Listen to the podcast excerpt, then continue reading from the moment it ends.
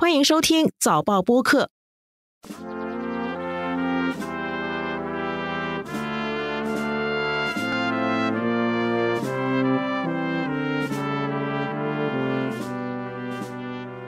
自从俄罗斯入侵乌克兰以来，北约已经成为许多亚洲人耳熟能详的名字。北约全称北大西洋公约组织。它由法国、英国等欧洲主要国家，以及北美洲的美国和加拿大组成。北约最早是在冷战时期成立，目的是对抗苏联。这个世界最强大的军事联盟上星期在西班牙首都马德里召开了一次举世瞩目的峰会。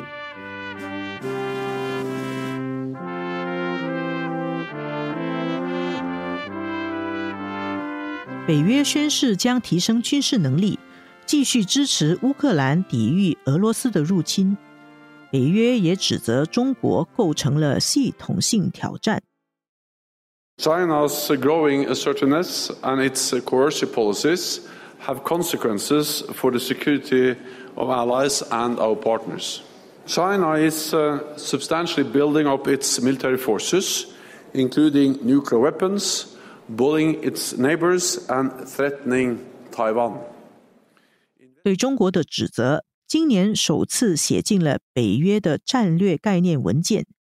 曾经被讥讽为“脑死亡”的北约，因为俄乌之战而有了新的生命力。日本、韩国、澳大利亚、新西兰的领导人也出席了北约峰会。亚洲国家也开始更明显的。在中美之间选边站队，我们的世界是不是离新冷战又更靠近了？纵观天下，监测中国心跳。早报播客东谈西论，每周和你一起探讨国际热点话题。各位听众朋友们好，我是联合早报副总编辑韩永红。今天我们再次邀请到新加坡南洋理工大学拉勒热南国际研究院副教授、教务长国际关系讲席教授李明江。李明江老师好，欢迎您再次来到我们的播客。永红你好，大家好。北大西洋公约组织北约上星期在马德里召开了今年的领导人峰会，其中一个很重要的一方面就是。指责中国和俄罗斯加强了战略伙伴关系，破坏了基于规则的国际秩序。这个北约的十年战略概念文件也形容中国是一个系统性挑战。对于北约这次的强硬措辞，还有他的态度的转变，李明江老师，你觉得会让人意外吗？这次北约针对中国的这种态度的转变，不完全出乎我们的意料，因为在过去几年，我们已经看到北约的自己的一些领导人物，还有欧洲的一些政治领导人，一直就是在这些问题上在批评中国，在一系列问题上对中国的态度都发生了比较负面的改变。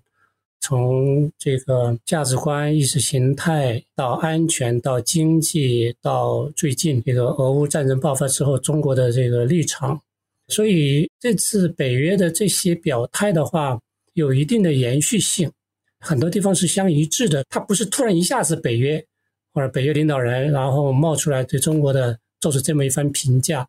而是过去几年累积的对中国的一些负面的情绪。和看法的一个集中表现，但是北约这次的整个战略调整里面有一点这个聚焦在中国，而且都是负面的，而且他对中国的一些说法还是会有点出乎我们的意料，他几乎没有任何模糊的语言来描述中国，来讲他怎么看待中国，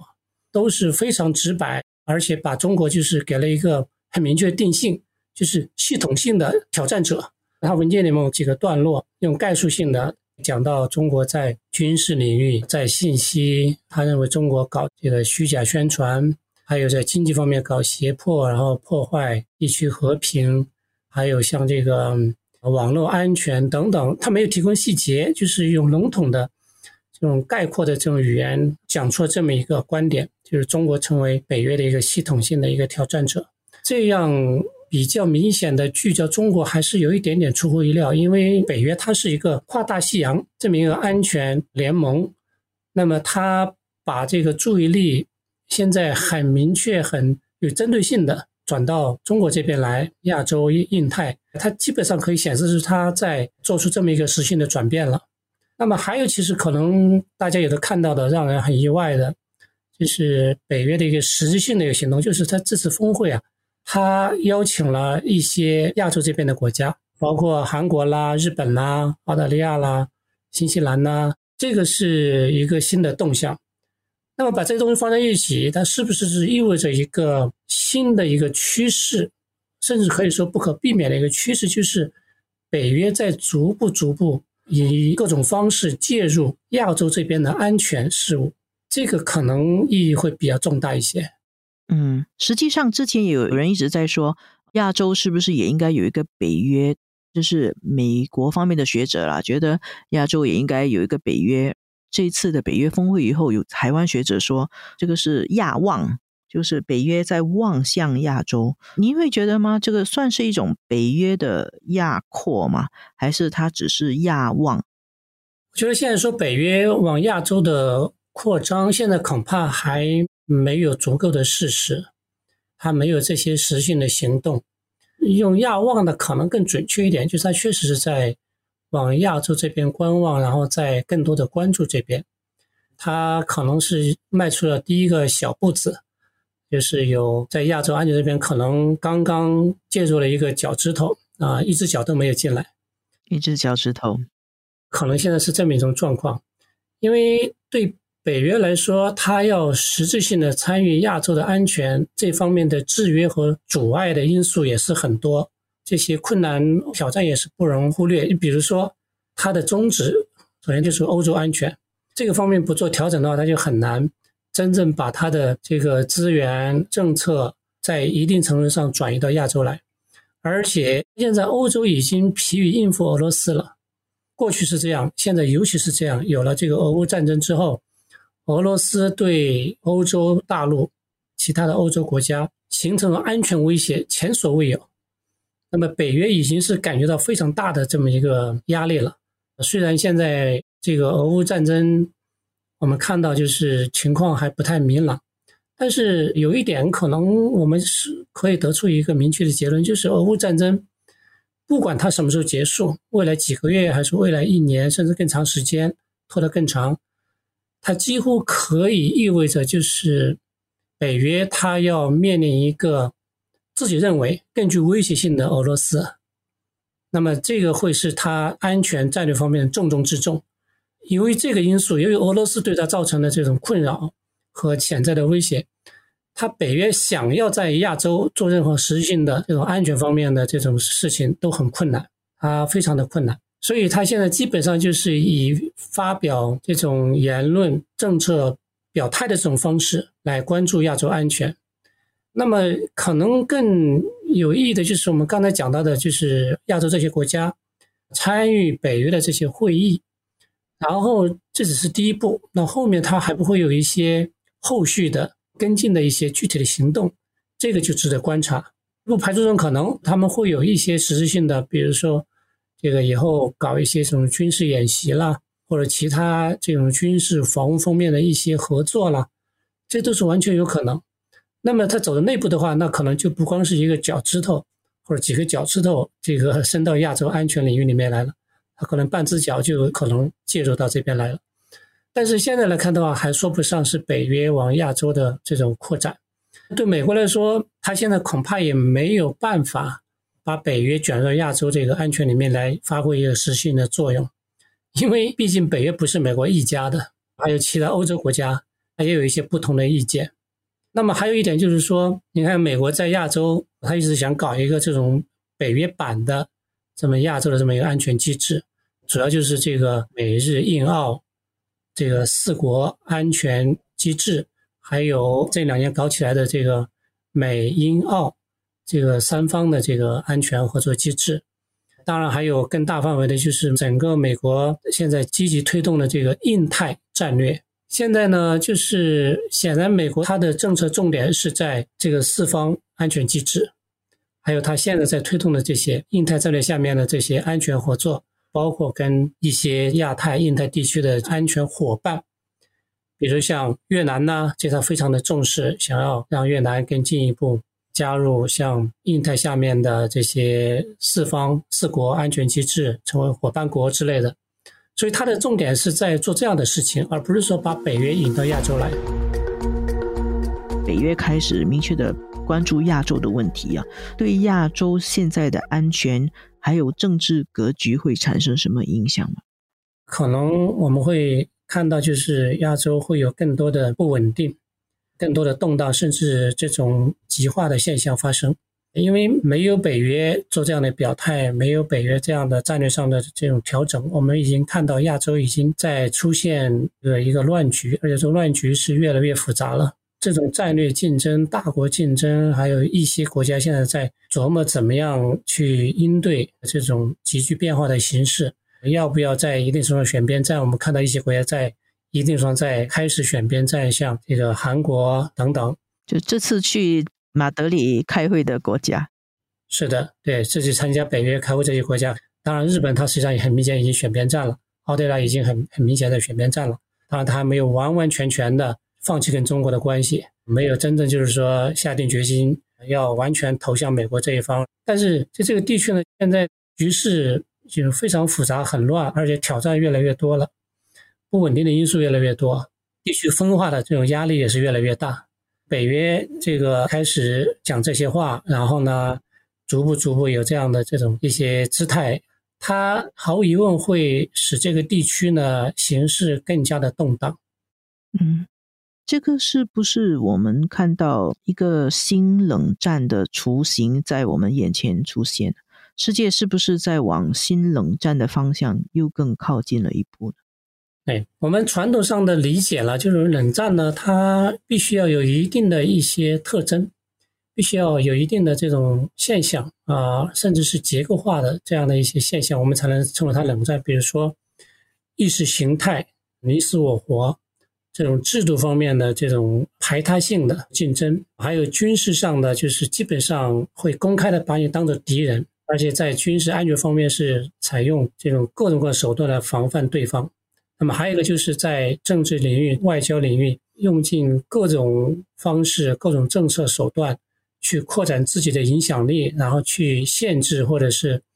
排除对方的影响力。还有经济上，可以说不怎么来往，或者是最低限度的经济、贸易等等这些领域的这种交流，这是我们理解的传统上的这种冷战的状态。这个二战之后，美苏之间冷战就是这样的。那么，如果我们照这种标准来比较的话，我们现在看到的情况，虽然大家都很多担心，还有很多这种悲观的一些预测，但是我觉得现在我们没有到那个程度。从那几个标准来看的话，我们现在没有达到，甚至有一些领域里面还没有太多冷战的这个迹象，比如说经贸、投资、金融，对吧？中国跟美国，中国跟西方国家，中国跟这些世界，还是有非常明显的这种相互依赖。你看，我们最近看到，比如说像那个世界贸易组织部长级会议，或多或少还有点进展，大家还在谈。你即使看这次，比如说七国集团的这个会议，他们发表的这个公报，还有像这个北约发表的这个战略概念这种文件，他也讲到还是要跟中国合作，尤其面临这种全球性的这个挑战问题，他没有办法离不开中国，离开中国，那我们现在看到气候变化怎么办，对吧？对。还有这些疫情，还有可能以后会出现的这些全球性的传染病怎么办？还有这些供应链、贸易，还有这么投资这么多金融方面合作怎么办？嗯，啊，所以很多很多东西，如果是完全跟中国搞冷战的话，这些问题没办法解决。也包括像北约，他虽然对中国这个提出那么严厉的批评，他也有一句话在那里，他说还是要跟中国进行这种建设性的接触。China is not our adversary, but we must be clear eyed about the serious challenges it represents. 北约秘书长斯托尔滕贝他也说，中国是我们的挑战，但是不是对手。对，但是呢，我们确实也看到一些冷战的迹象。你比如说，西方一些领导人，尤其是美国领导人，只要是谈到中国啊，谈到一些政治意识形态的领域，基本上是在用就是民主对垒这种专制集权国家，包括一些欧洲国家也在用这样的语言。而且事实上呢，在这个领域呢，确实也有很多的对立、很多的冲突和矛盾，我们也看到了啊。美国方面搞这种全球民主峰会，然后在各个领域用用价值观为为标杆来搞他的这个同盟关系、伙伴关系。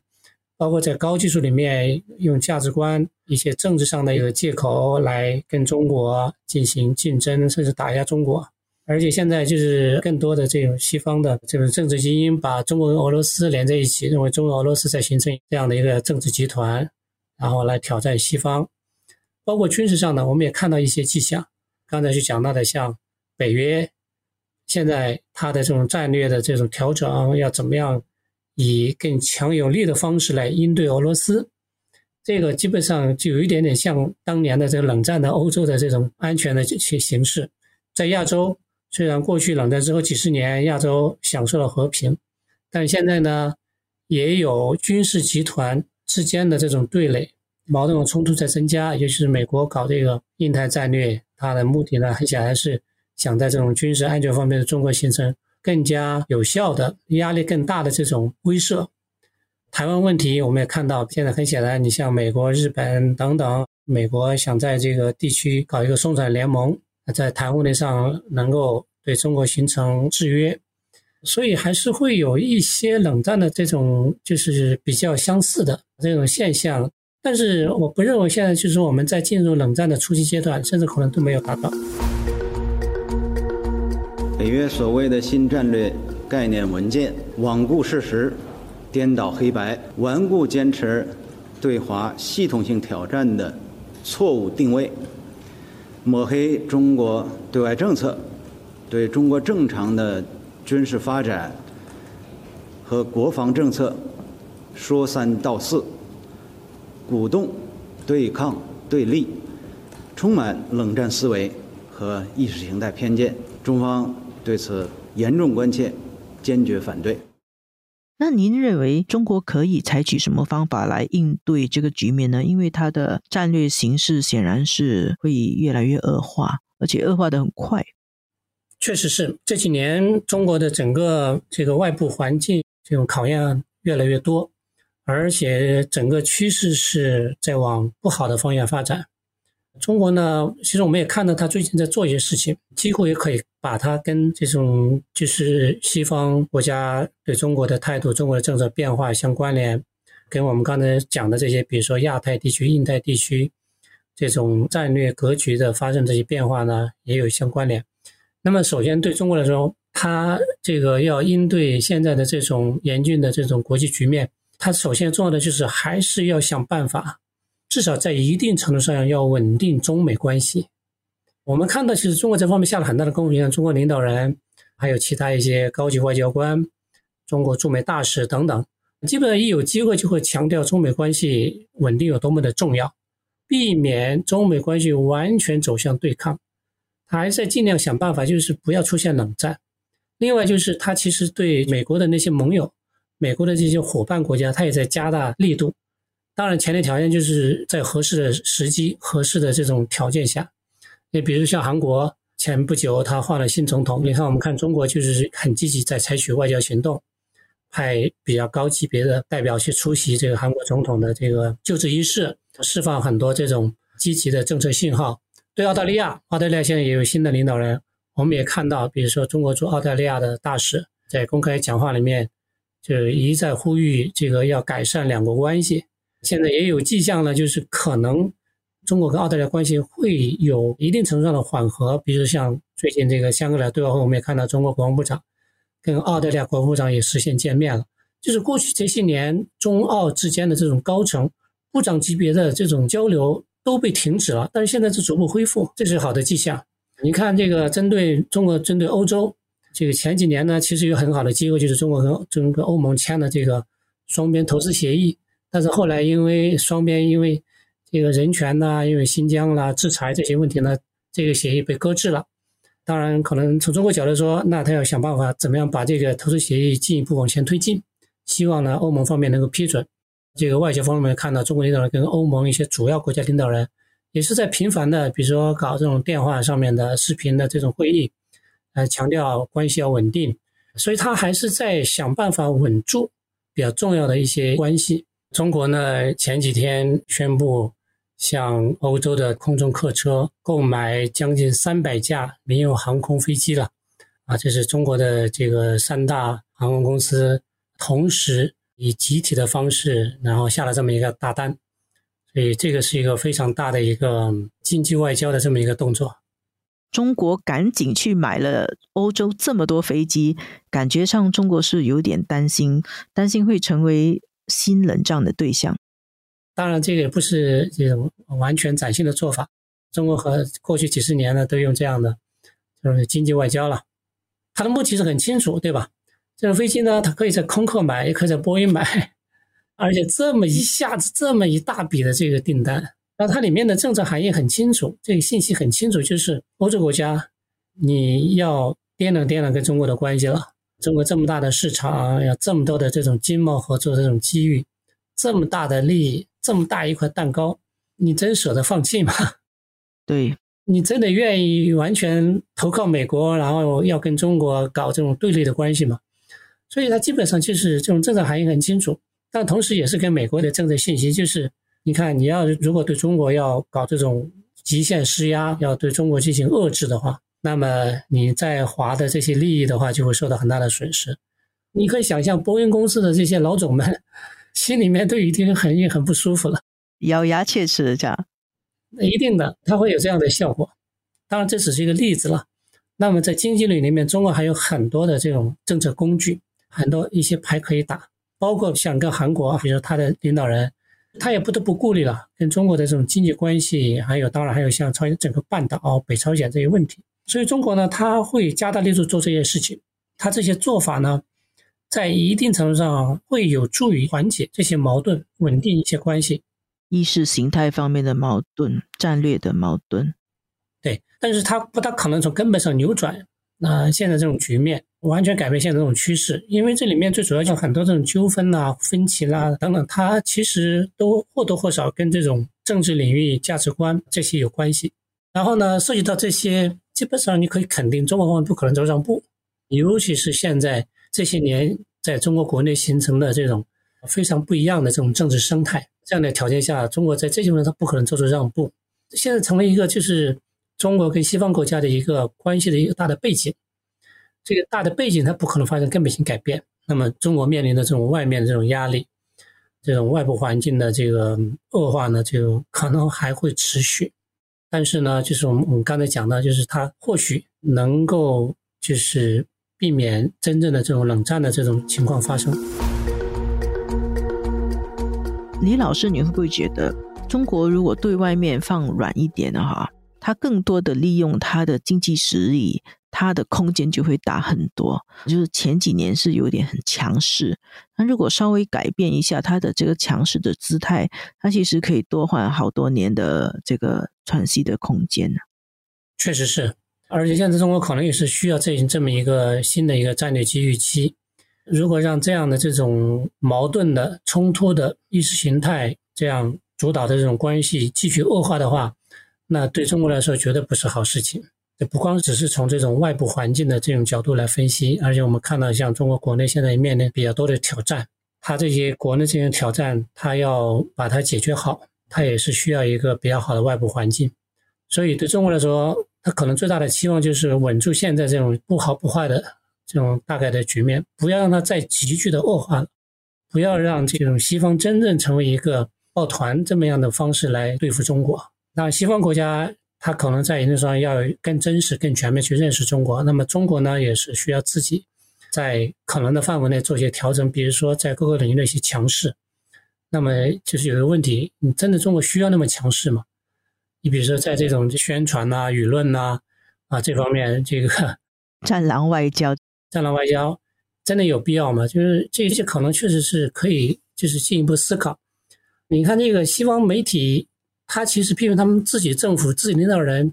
很厉害啊，对吧？对他们自己国内的这种政党、政治人物这种批评，这种揭发他们的各种各样的这些不好的甚至丑闻啊错误，那简直是不遗余力了。中国方面呢，就相关的这些部门呢，还有可能一些这种负责政策人，他比较容易就是把很多问题呢，按照中国国内自己的情况来理解。但是呢，这个在西方的这个环境里面，它的媒体它的这种作用是不一样的。我是觉得，就是说，中国没有必要任何时候西方媒体或者西方的一个智库一个什么报告，然后对中国进行批评了，对中国是负面的，你就必须要去反应，你必须要去用各种手段去压服他，或者是让他要改变他的态度，改变他的说法，这个完全没有必要，对吧？而且呢，我们看到过去这些年，它的实际效果其实是正好相反。就是你以这样的方式去压制、去反击，结果使得对方的这种看法和态度，还有对中国的观感反而更负面了。嗯，适得其反。就是有的时候真的就是有睁只眼闭只眼，你没有必要那么去计较那么多。所以我觉得，就是说在很多问题上，其实就是中国怎么样应对外面，尤其应对西方，有很多这种细微的细节方面东西，真的可以去就是更进一步去思考，这怎么样去更好的反映。比如讲好中国故事啊，等等这些，现在基本上按照国内的方式在做，但是你面对的这种受众不是国内民众呀，对吧？我觉得过去几年吧，中国的一些对外政策呢，现在呢可以做一个比较完整的一个总结。比如说跟澳大利亚过去几年有些分歧怎么来的，然后呢双方怎么互动，然后中国方面怎么去应对的这些，现在其实可以总结很多，尤其比如对澳大利亚经济上的打压。我们看到没有效果，反而是把两国的政治关系急剧恶化了，然后把澳大利亚推向美国那边了。所以其实很多问题可能就是需要更多的智慧了去处理。是，如果他们做得好，中美关系可以稳定，然后我们也可以避免一个新冷战了。李明江教授是国际战略和安全问题专家啊。我今天有一个小小的问题问你啊，看看你对音乐的敏感度如何？我们刚才节目开始播的那首音乐是什么？是欧洲那边的，好像那个风格，跟北约有关系的。呃，是欧盟的什么会歌吗？还是什么？很接近了。我刚才跟你说跟北约有关系的，你猜是欧盟的会歌哈？北约的会歌吗？耶，其实是这个收集资料的时候，我发现北约其实有一首主题曲，它的名字叫《北约颂》，叫做 NATO Hymn。北约是一九四九年在美国华盛顿成立的嘛，到一九八九年的时候，北约成立四十周年，由卢森堡军乐队的指挥创作了这首歌，叫《北约颂》。到二零一八年就被正式确认为北约的主题曲啊，蛮有意思的。我们今天的节目就到这里，谢谢李老师，谢谢永红，谢谢大家。这一期的东谈西论由我韩永红和黄子琛制作，助导王明伟、王文义，剪辑梁天赐。东台西论每逢星期二更新，新报业媒体联合早报制作的播客，可在早报的 SG 以及各大播客平台收听。欢迎你点赞分享。